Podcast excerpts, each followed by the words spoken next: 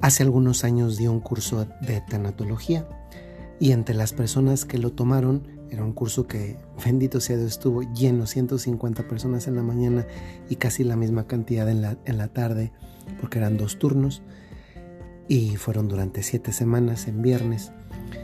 Eh, una de las personas que asistió al curso ya está muy bien formada en este campo, pero me sorprendió mucho porque tenía una delicadeza especial cuando trataba a otras personas que estaban tomando el curso, tal vez no tanto por conocimiento personal, sino para tratar de sanar algo que traían, que traían consigo. Y esta persona que tenía esta delicadeza en el trato con las personas, porque les dedicaba tiempo, les escuchaba, sobre todo dedicaba mucho tiempo a escuchar y que le agradezco que fue una bendición que haya estado en ese curso podía consolar a esas personas y les estaba ayudando en su vida, pues no porque ella nunca hubiera sufrido, es que de hecho justamente lo contrario. Esa señora había sufrido un montón, pero muchísimo. Había sufrido muchísimo en su vida. Y ella, a pesar de que sufrió, que le costó, que sobre todo en el momento, como suele pasar, sobre todo en el momento, en el mero momento del, del problema, del dolor, donde uno parece que no, no encuentra luz por ninguna parte, pues ahora con la distancia del tiempo, en algo que yo siempre digo, porque no me gusta eso que dicen el tiempo sana, falso, el tiempo no sana, el que sana es Dios, pero es verdad, el hospital es el tiempo, pues esta persona ahora que, que había pasado tiempo desde aquel periodo en que había sufrido tanto por la pérdida de un hijo, ahora era capaz de no solamente de entender, porque entenderlo, pues entenderlo también somos capaces de entenderlo cualquiera que tenga cerebro, sino que también era capaz de empatizar con el sentimiento de la persona que, que sufría una pena análoga. Y esa señora me decía que ahora con el paso del tiempo, ella era capaz de darse cuenta cómo lo que había vivido con tanto dolor en otro momento de su historia, ahora era una bendición porque ella, ese dolor que había sentido, que había sufrido, en este momento de su vida, en ese momento de su vida, era una bendición, porque ese dolor se transformaba en ayuda. Y esto me hace recordar perfectamente la frase de este día, Dios puede transformar nuestros problemas en un hermoso testimonio que alimentará la fe de otras personas. Y esto me hace pensar en una pregunta, obviamente, porque no es que el problema en sí mismo sea fácilmente transformable. Es verdad, Dios lo quiere transformar, Dios lo quiere lo quiere transfigurar. Pero no lo va a hacer si nosotros no le echamos la mano y esa es la parte donde tantas veces nos atoramos. Nos atoramos porque Dios quiere transformar mi problema, pero parece que yo en lugar de ayudarle, le obstaculizo la transformación de ese problema.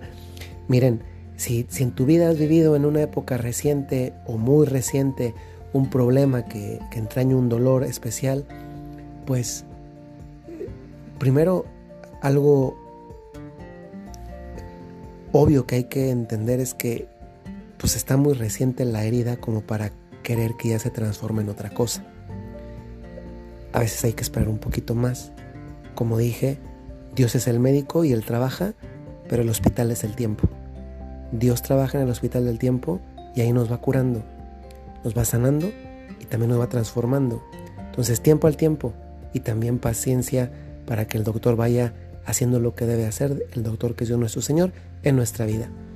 Pero también si ya pasó un montón de tiempo y tú no has logrado transformar eso en una bendición para otros, esto sí es para que te lo preguntes, ¿eh? porque, ¿sabes? A veces nos fijamos más en, en nuestro dolor que en lo que podemos hacer con nuestro dolor. Qué impresionante que algo que pudo haber sido una desgracia, y perdón que diga una palabra tan fuerte como esa, pero prefiero hablar así con sinceridad y con honestidad como siempre me he conducido, Qué impresionante que una desgracia se pueda convertir, si tú quieres y si tú se lo permites a Dios, en una bendición para otra persona. Porque tú le puedes ayudar, tú le puedes mostrar con tu vida que por muy hondo que caiga una persona, si ella quiere, no tiene que quedarse ahí. Eso es bellísimo. ¿Cuántas personas hoy en día se dan cuenta que ese problema, ese dolor, ese sufrimiento, esa enfermedad, no era solamente para ellas? No era solamente para ellas. Esa enfermedad, que en otro momento fue una, una desgracia, hoy es una bendición para la persona misma y para las personas que le rodean.